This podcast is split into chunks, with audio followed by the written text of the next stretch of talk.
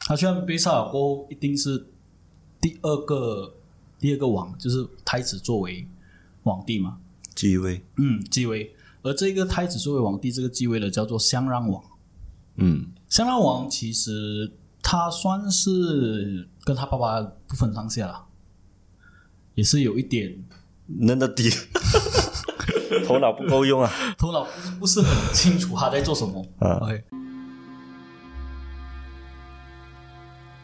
从古代印加人打起了第一个绳结开始，从多种的颜色、不同的绳结，从一到十，十到百，百到千，用于记录历史的过程，人们所称为起步。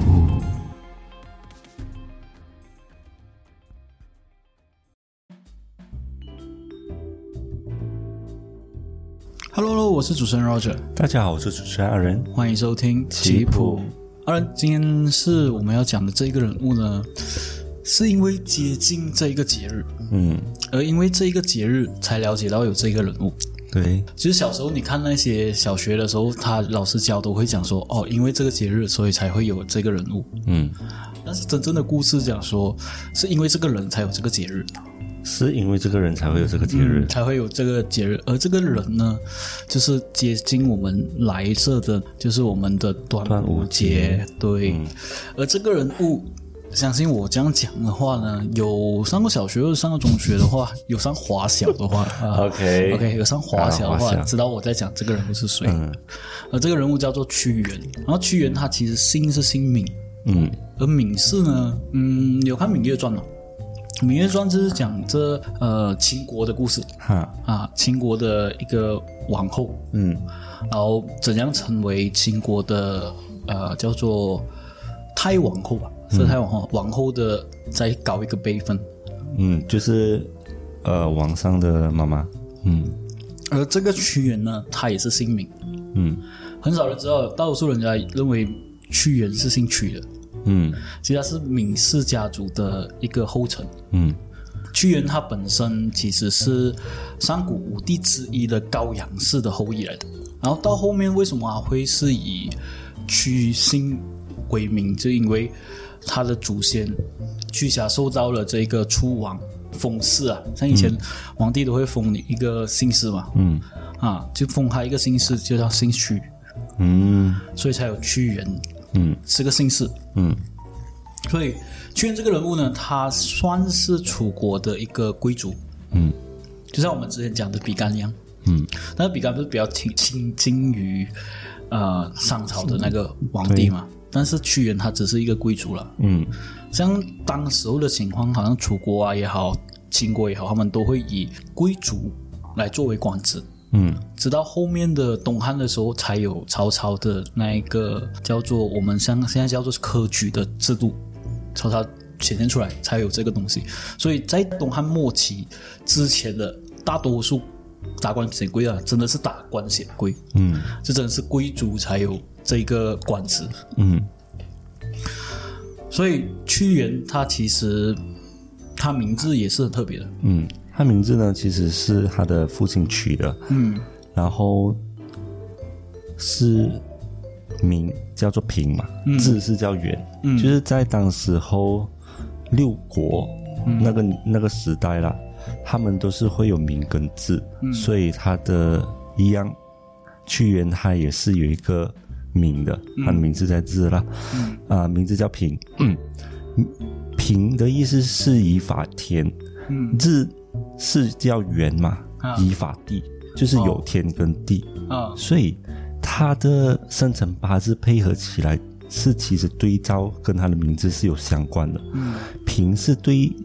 的意思是公正，还有就是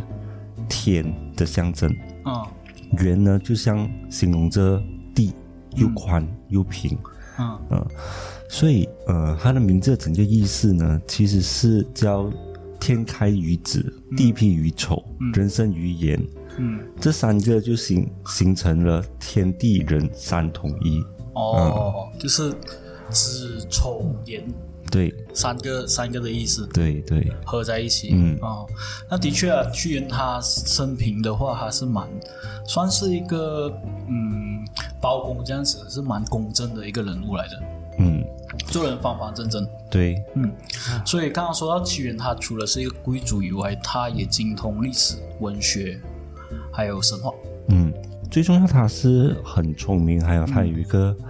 很爱国的心啊、嗯嗯，所以他在很小的时候，大概二十多岁就已经当上左徒。嗯左徒可以理解为，呃，他的官职，如果是这样子形容的话啦，就是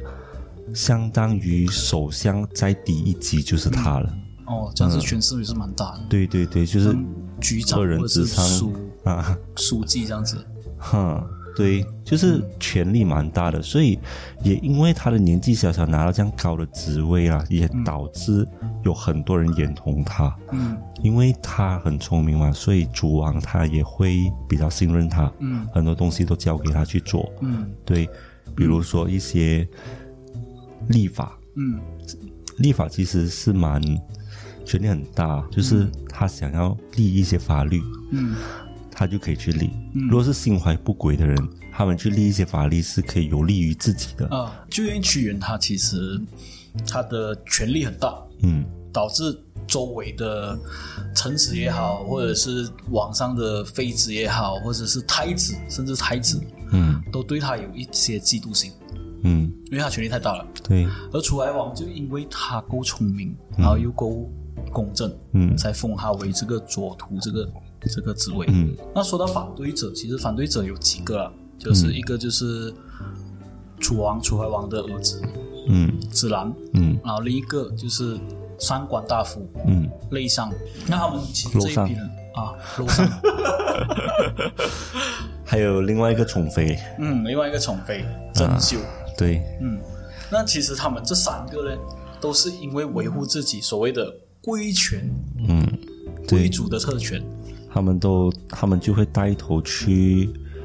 呃，去反对，去反对屈原所讲的任何一嗯所立些的任何啊，法或者是任何的东西，嗯就因为楚楚怀王其实听信了这些谗言啊，他开始就是将屈原为大夫，嗯，嗯对，这样子，我觉得楚怀王他的头脑好像有一点问 题，啊因为屈原他一开始他是比较信任的嘛，他就是因为某些人他去跟他说他这样不好，那样不好，嗯但是这个人是你朝暮相处的。啊你这样容易就去信任他，然后过后贬他为变成大夫，啊，这样子会不会他是真的是啊，会不会是以前所谓的什么地权之术啊，就是要平衡他的势力之类 的？嗯，也有这个可能性啊。可是我们往往后代人都是看结果了嘛，对对 对，我们看这个戏都看结我们果，都是看结果都，觉得他很笨那些。是啊，可是后来后来屈原他降为大夫过后，他还是没有沮丧，他没有沮丧，对， 嗯，他继续要改革，但是依然被子兰跟雷伤。楼上 啊，依然被子自兰、然跟肉伤，子兰跟楼上，依然被子兰跟楼上就是雷伤破坏了。对，一直在搅局啊，一直在搅局。啊，不要，我们不要讲这个故事先。我之前看过一个图啊，就是不是之前啊，刚刚不了，刚刚我在看端午节的那些节日的庆祝啊，我看过一个图，它是算是一个梗图，但是它的它的嗯讲法是蛮地狱的、啊，就是古代人屈原去世的时候，古代人就想说哦，不要给那些鱼吃掉它的肉啊，就是丢那个粽子下去。啊，对，丢那些种子，然后不要给鱼吃啊那些肉。可是那个图卡就会显示他，他就开始的时候讲哦，我们不要不要给屈原啊受到这些屈伤害辱啊对伤害了，我们就丢种子。然后下面就讲，可是鱼好像不会开种 子，哦，他就吃。对啊，我看的时候就嗯会心一笑。的确，的确，端午节丢种子，我、我也不明白为什么会丢种子而且很油啊，啊。而且很油，而是他球啊，他就诶，他会浮上来，不 会，不会，他他做做法来做来做 是。所以我们哦我拿出来哦我 我 真的是不明白，我这我也我也不是很明白为什么还要还要用种粽。子，对，可可能等下我们待会我们节日，我们节日吧，我们待会我们节目可以解释一下端午节跟粽子的渊源，嗯因为我也有找一些呃，算是冷知识啊，就是某一些人一直认为的源是这样子，但是他事实不是这样子 OK 他也有做一方的解释。 OK，那我们回去屈原，因为刚刚屈原讲到太沉重了， 一直讲说他的那个楚怀王啊，跟屈原的那个关系断裂。嗯那楚怀王其实他在十六年，就是前三一三年啊、秦国为了破楚国跟齐国的这个勾结联盟联盟，对，算是联盟，他秦国就派了这个叫张仪的这个人。然后张仪这个人，他就用了很多的钱财去，嗯，贿赂那些楚国的官员，然后去给齐国跟楚国做一个绝交。嗯嗯，其实这一点来说啦，呃，最大的受害者是屈原，嗯因为传闻屈原是力力支持楚国跟秦齐国去打这个秦国的，嗯所以张仪他做了很多的呃解释啊，嗯甚至讲说秦国会为了支持楚国的这个决定，奉献一些土地给他。嗯这时候的屈原，嗯他其实他已经看透了他们的计策了。嗯他甚至有想过去阻止这个东西，但是他被贬贬为大夫了嘛，嗯他也是被贬职了，所以他就没有什么大的权利去说这些东西。而楚怀王他听信了这个张仪的话过后，他就授权于张仪，就是讲说哦，我相应算是那个啊，呃宰宰相的应啊，对他授权那个宰相的印给他，就是给他算是代表楚国去跟秦国做发言的一个发言人，就是中间的人家讲说外交部啊，嗯，其实他是用了一个交换啊，嗯嗯啊，就是你跟我秦国嗯和好，那我就会批你六百里的地给你嘛。嗯对，他就信以为真，就讲说把那个相应交给他。嗯可是没有想到，当这一个张毅回到秦国过后呢，楚国就找不到人了，就找不到他、啊。嗯，完全找不到他，就他找不哦躲起到来，，嗯对，他就躲起来装病，然后过后他就想说，诶，为什么没有任何的消息呢？是不是我跟齐国断的不够狠？嗯他就再断狠一点，就直接大骂齐国的齐王，嗯然后齐王就很生气嘛，就觉得之前我们都很好了，然后现在你为了要攀上秦国，所以你才来这样子骂我，我现在很不爽，嗯然后过后就直接断断绝一切的来往。嗯然后秦国一看到他真的是做出这样的动作了过后，是吗？他才有所反应。嗯，然后当那个楚国的使者过来秦国的时候，这个张毅哦，他的嘴脸很丑恶，他就讲说，对，他就讲说，好，那我就把之前的诺言实现，我把这个地给你。他一看那个地只有六里，六百里跟六里耶。 然后那个楚国的信使就很，他就觉得，哎，你这样子很，哎，你你在玩我，啊，你在玩我，然后过后他就忍气吞声拿了这一个呃信函，就拿回去给楚王看。那楚王一看的时候就很生气，嗯啊，就明明你讲的跟做的不一样，而且现在我已经跟齐国已经撕破脸了，嗯啊，就像塞 contract 那样，你塞了 contract 过后，他跟你讲说，哦，这个有有一个逗号在这边，不是在， 不是啊摆，对这摆不是啊，没有，这个摆不是字来，是逗号来的。是，所以的确张毅其实是算是很，如果是自己人的话，我们会觉得哇，他很聪 明哦，他是空手白套白狼。是但是如果你是他的对手的话，你觉会觉得我真的想掐死。 的确，因为这样子，楚怀王就真的是记恨了张仪，这个人记恨一辈子，真的是。他记恨张仪了过后，他就打算去讨伐秦国，嗯嗯，然后结果是被秦国打败了，丧失了八万的那个军队，军队，嗯，甚至大江也被俘虏，被秦国俘虏。嗯，然后过后就没有办法，就请回屈、那个屈原回来嗯主对持大局嘛。对，然后屈原用了一切的方法在拉拢那个齐齐国的关系，嗯，在拉拢齐国很辛苦拉拢回来了过后是 吗？就打赢了秦国两次，然后秦国一定要有一些赔偿嘛，对他想说我什么都不要，我就要这个长椅，他真的很贱 他，啊我就是要他， 我不理，我就是要他。对他就是要他，然后过后秦国就不忍心把张仪出去拿出去嗯嘛，因为张仪是对他们来讲是一个宝贝啊。对嗯但是张仪很有信心哦，他想说，如果这个地用我的命来换的话，我愿意。嗯，然后就就听他讲，他过去哦，他一过去楚国的时候。他一样，他去收买刚才你所讲的权那一班权贵对没有，错然后呃过后让再让这一班权贵去跟这个楚国的啊楚怀王讲说。哎呀，这个张仪人不错 的，什么你放了他，我们日后钓大鱼这样子。啊然后这时候的屈原其实不在的，屈原啊是其实当时是在齐国那边做呃做那一个个交换大使，啊，对，是就是外交部啦啊外交部就是有去那边谈那些事情。嗯当他一回来的时候，这个张仪已经离开了。对，，然后就跟那个楚怀王讲说，跟他讲说从中的那些利害关系啊，嗯，他讲哎呀 来不及啊我我又失策， 其实主要就是他们跟楚怀王讲说，你要宽容大量，啊你要你要放过这张，让让世人知道你有多么宽容大量。可是我觉得，呃，屈原是有跟楚怀王讲说，你你这个不是宽容大量，你这个是白痴，让世人知道你是白痴，他就哎呀失败了， 快快把他做回来。我相信还一定有骂出话，所以就被玩了两次。嗯，对，其实楚怀王他也可惜了嘛，但是还一定要找，我觉得他是要找人去责罚，嗯，对，他一定要找人灭我，没有嗯，但是可以找谁？就是唯有最多人讨厌的那一群人，哦，好可因为怜权哦。贵又很权很权贵，一定是很讨厌他的嘛，一定想说啊，他塞隆啊，他他煽风点火啊，他做、他本来你是宽宏大量的啊之类嗯的，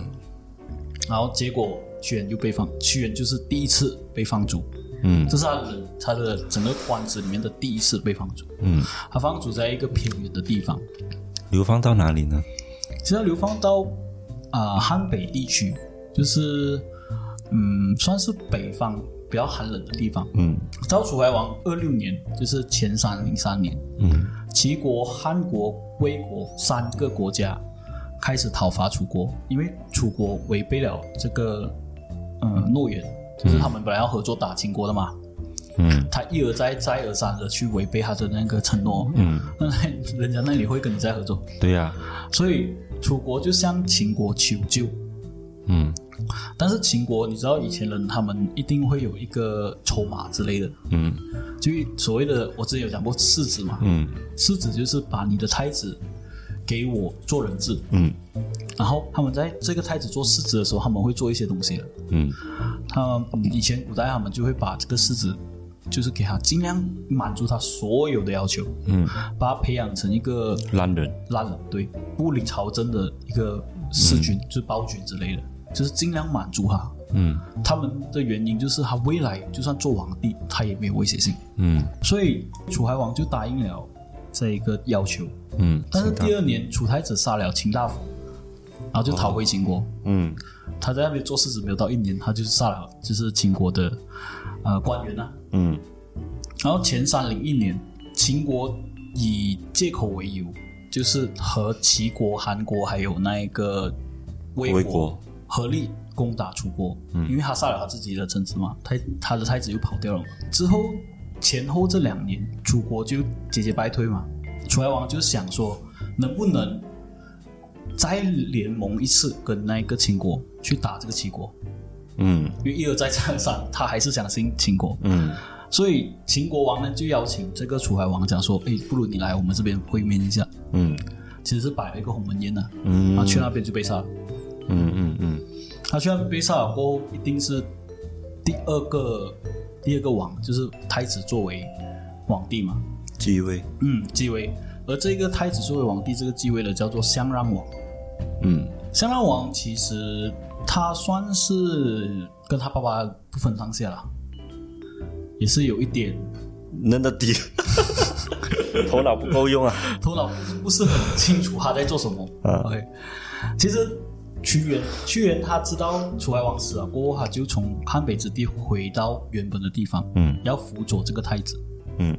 但是结果还是一样，就是被塞朗啊讲说啊、屈原其实他有一些问题，所以楚怀王才会放逐他。嗯到了前二九三年，襄让王继位过后啦，因为秦国派了一个将军，这个将军蛮出名的，他也是蛮有争议性的。这个叫做白起，有听过白起？有有听过，嗯，这白起他成功了攻打了韩国过后，获得胜利过后，秦国就送了这个襄让王一个书信，嗯他说楚国当时候背叛了秦国，他们准备讨伐楚国，嗯其实这个时候楚国已经差不多要倒了，因为秦国一而再再而三的去攻伐嘛，嗯所以当时候的所谓的子兰，之前你记得那啊个对奸臣啊，一方面他就责怪这个子兰劝那个秦怀王入入秦，嗯因为屈原那时候已经回到做官府了嘛，嗯他就去就讲说，哎，因为他这样子，所以导致了楚怀王死，所以他怎样也不会向楚国做和解。嗯那这自然就像这个项让王说哈啊，其实屈原他一点都不忠诚国家，嗯甚至污蔑他是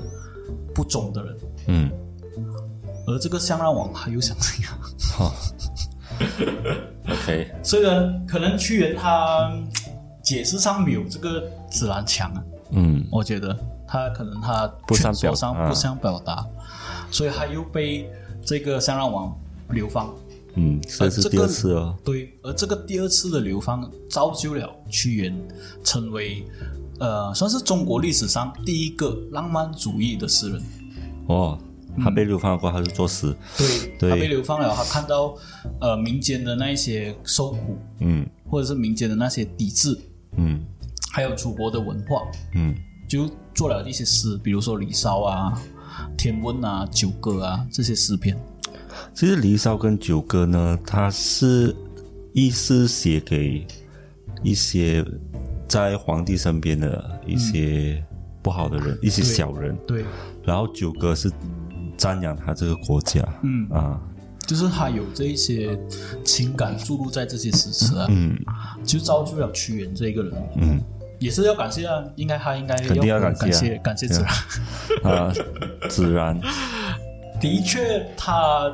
受了很多的屈辱啊，嗯，所以才叫屈原。自然不是王子啊，子然是王子来的，是啊，是王子来的，其实他是呃算是很多个太子之 一，嗯，还有麻辣粉，还有麻辣粉，还有放羊肉串的。对，那的确啊，就因为他做了《离骚》、呃《天问》、《九歌》这些诗词，所以让很多人、很多人去了解到屈原这一个人物。嗯到公元前二七八年，秦国攻破了楚国的京都，屈原眼看自己的祖国已经被个攻略了，嗯就很心痛的写下了这个《怀沙》。嗯嗯，然后之后在五月五日嗯，就投河自尽。嗯，这是整个屈原的不是，算是短短剧的故事，大多数是讲这呃秦怀王和襄让王的故事。 应该是讲这楚国王、楚王的楚王的一些傻逼行为。你居然讲这楚国的一些愚蠢行为，是啊，就是整个国家都感觉整个国家都是靠屈原来去启动的、支撑的。啊对当屈原一不在，整个国家好像要狼要狼这样。对，因为他尝试嗯了，他尝试很多方法去跟人家讲说，其实秦国是很大的野心，嗯秦国是想吞并你，嗯但是还是很多那个时代的十六战国，啊对那个时代的的权臣都是很多贵族，嗯所以导造就了很多贵族的那个争议性。嗯像呃，我你知道那个王猛，王猛就是秦国过后，西汉西汉了过后，就有一个时代叫做新，哈，那一个时代有一个叫王猛的一个从一个底层变成一个王帝，他有做了很多策略，嗯可是都是因为这些所谓的贵族嗯去阻止他，嗯然后导致了他很多人反对他，嗯然后才有那些刘秀才出来。嗯嗯，嗯，这个故事其实我们可以在下一期秦始皇那边讲讨论这个人物，因为这个人物也是蛮精彩的。嗯我们也可以小段的说明这个人物了。那时候回屈原，其实屈原他投河自尽了过后，就开始有人去歌颂他，嗯，然后就刚刚赞像我美刚刚刚刚讲的，就是有一些 宗旨去给他。对，为什么要用粽子而不是去用余粮呢？呃，这我就不知道了，这个你能解释到因为我们不可能在过节的时候吃余粮哦。哦？ 可以用虾米啊，我知道有一些粽子放虾米。啊，有哎、有虾米，然后有咸蛋、啊对然后还有栗子，呃，还有五花肉，对，五哇花肉这很种赞，还有就是糯米啊，糯米必须要，嗯，对，我们现在我们可以就是，其实屈原是很短的这个故事啊，就是我把这个屈原的故事简短，简短成真的是这个可能三十分钟不到的时间就把它讲完了。嗯因为屈原的故事讲真的，就是因为有他这个叫做罗曼蒂的诗人存在，才有这些节日的存在。嗯，他们有讲为什么会呃歌颂屈原，所以才有这个节日存在。所以今天解屈原的故事其实差不多了，接下来我们就要讨论粽子了。因嗯为今天我尽量是讲一个人物啦，嗯，因为来这就要端午节了嘛。端午节，我们这期节目一定要做一些特别计划嘛，哦所以没有办法也是硬硬要了，硬硬要就对了。 所以我们今天来讲一些宗旨的东西。好，嗯，那你知道屈原他其实，呃，他投就是投江过后了，传相传啊，这个这个是相传的故事啊，相传就是他们为了打捞屈原的尸体，因为生要见人，死要见尸嘛，对啊渔夫就准备了这些粽子、鸡蛋，还有一些食物，丢在那一些啊、江里面，嗯让鱼可以吃。嗯然后不要咬这个屈原的尸体。然后有一些有一些老中医，他们就会倒一些黄酒下去，嗯，让所谓的江里面的蛟龙，你知道蛟龙是什么意思吗？不是蛟龙，，啊蛟龙是蛇，哈蛇，蛟龙是蛇。你知道呃呃，有一些人去钓鱼啊，经常去河里面钓鱼，他们讲说不要遇到过江龙。哦，过江龙其实它是一个生物来的，它算是一个传说的生物。嗯它是呃蟒蛇跟毒蛇的合体，嗯就是它除了很大只以外啦，它可以过江，啊所以才叫过江龙。嗯然后它们就叫蛟龙。然后它咬它的毒性也是很强，嗯它跟眼镜蛇一样，所以那些钓鱼人一听到哦过江龙过江龙，他们就会马上劈了，嗯因为是意思是说这一个蛇是很大的，嗯嗯可以过江，所以他们就是讲说，呃，要放黄酒就是要迷晕这些蛟龙。嗯所以我们就会庆祝节日的时候，端午节的时候也有拿一些黄酒，嗯就喝酒啊，然后吃那个粽子，嗯主要就是这样子啦。然后第二个说法是，屈原那天是五月五日嘛，对，其实五月五日是啊、除了划龙舟吃这一个粽子，还有喝这一个黄酒作为纪念以外，他们也有唱一些屈原的那一些歌词，嗯像《离骚》嗯，去谁唱离歌嘛？呃，可以唱离歌，但是它没有没有没有关 系。但是我 我一直想到离，歌，知道我一直看这个，我一直看离骚，呃我离一骚直看到离歌啊，因为它太像了，嗯它的字太像了。他们去唱这个来去呃通评这些卖国小人，哦，OK，可这是两个的传闻呐、对，两个传闻啦、接下来就是要讲端午节的一些冷知识，好，你要去一起补充一下。可以可以。那我们先说一下那个端午节的冷知识哦。其实端午节其实并不是一些吉祥节日，所以不需要跟人家说端午节快乐，因为一点都不快 乐。OK，其实当时候端午啊，端午节其实是跟那个气节有关的，就是他们要在一个呃时间点做一个分隔，因为给大家知道现在即将要来来到夏季，所以要做一些防范。嗯所以当时他们就把那个时间放在五月初五。嗯主要就是那一个节日在夏季的时候是有比较多蚊虫，哈，对，比较多对蚊虫，就是蚊子啊比较多，因为夏天嘛，蚊子会对比较多，所以他们是为了避免这些蚊子的感染或者是蚊子的一些瘟疫，嗯所以作为这个节日来做一个分界点。嗯，嗯，所以你记得你端午节的时候，因为很多人在端午节的时候一定会 send 很多 Line 的图片啊，或者是 WeChat 的图片，端午节快乐，快什么了？它这就是一个节日的分分界点。嗯嗯，而且假如说是讲屈原的话，其实端午节是纪念他们讲说纪念屈原去世化，但也不一定是要快乐的。嗯 的确啊，刚刚我们讲到赛龙舟嘛，嗯其实赛龙舟并不是因为屈原，嗯很多人可能认为端午节是为了纪念屈原，所以赛龙舟也是因为纪念屈原，嗯才人家才会去划龙舟啊，去砍这些鱼，然后防止它的尸体被吃啊。其实根本就是不一样的东西来的。嗯其实当时候环境是，呃，早在屈原去世前的一千年前就已经有划龙舟这个项目了。嗯，它主要的真实的意思就是要尊重原始的精神。嗯所以他们才有划龙舟这个东西。所以屈原去世前的一千年前，专家已经是笃定了，就是已经有划龙舟这个东西了。嗯所以划龙舟不是因为屈原。嗯呃，另一个就是像我们呃知道的包粽子，嗯呃，屈原我们要包粽子，然后投在江边给那些鱼吃，然后才避免屈原的尸体被鱼吃掉嘛。但是是谁想出来包粽子这个东西？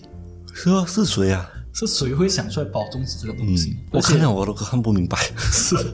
而且你想看啊，在包粽子，它是用纸包着那个粽子嘛，它丢在岸边又是什么意思？它主要是给鱼吃，像刚才那梗图这样讲，这鱼都不会开，它怎样吃？ 是啊，它除非它吃那些草啊，嗯它吃那些粽子的那些荷叶啊。嗯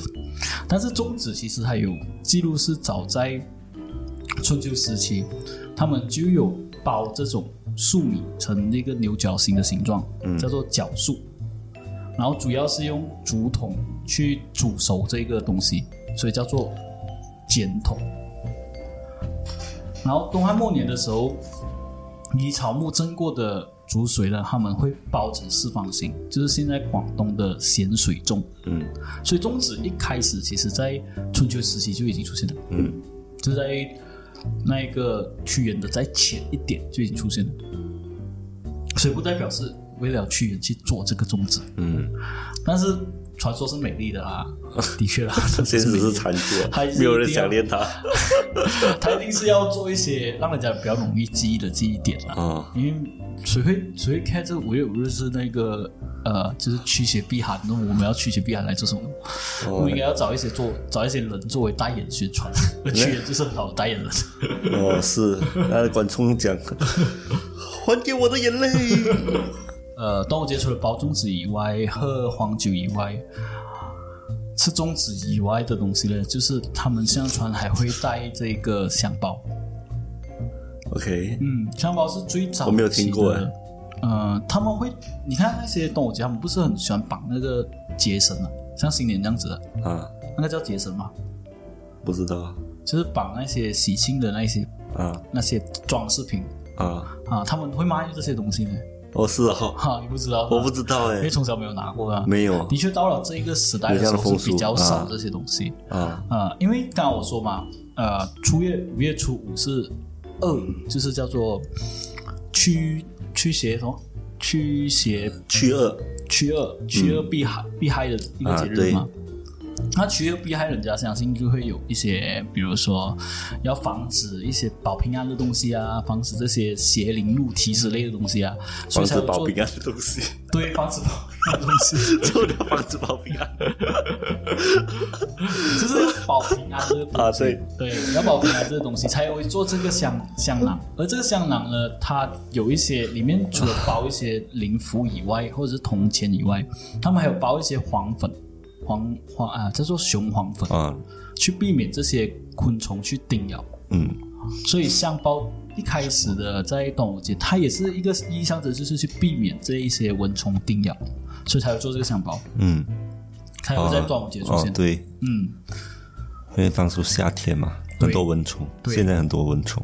那个我说到端午节快乐嘛，这个东西嘛，就是不要回端午节快乐啊，我们很常都会讲端午在节我快乐，哎没有看这个文章之前，我也是会回的，写一个我哇塞啊，端午节快乐啊，快乐端午节快乐，大家一起快乐。其实按照古人的说法，就是五月是毒月，然后初五是毒日，就是蚊虫特别多的一个节日。所以为了驱赶这些蚊虫呢，就算是结婚也好，或者是回娘家的这个节日也好，会叫做躲端午。嗯就躲开这一些节日。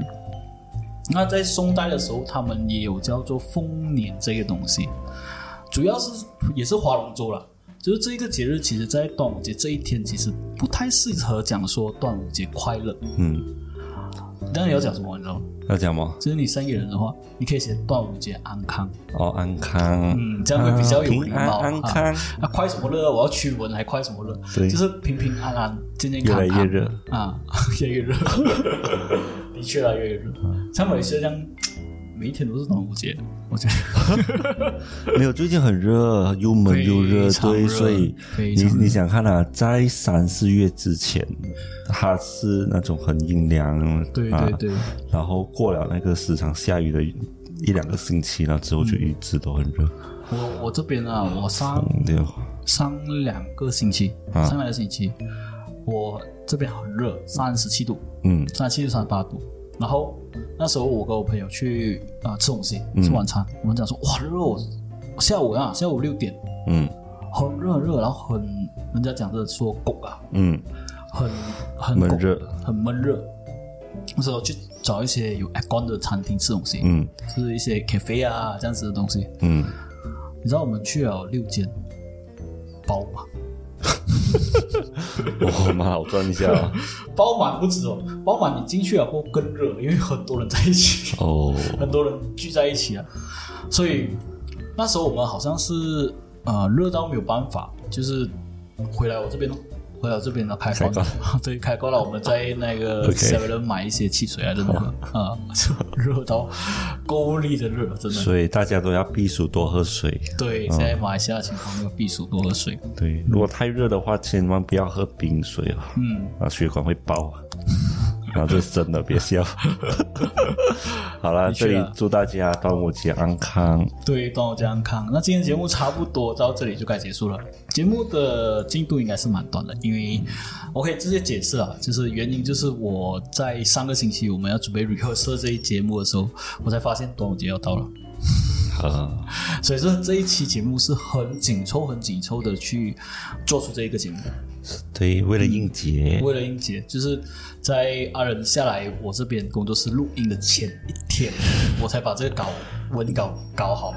然后要用短短一天去背这个文稿，或者是不算是背了，去了解这个文稿。好埋怨了他所以一是整天。是他埋怨了我一整天，但是我没有办法，我就是真的是在他来的前两天，我才知道哦，端午节要到了， 才去做这个东西。那喜欢收听我节目的话，欢迎继续收听哦，感谢你们的收听，拜拜拜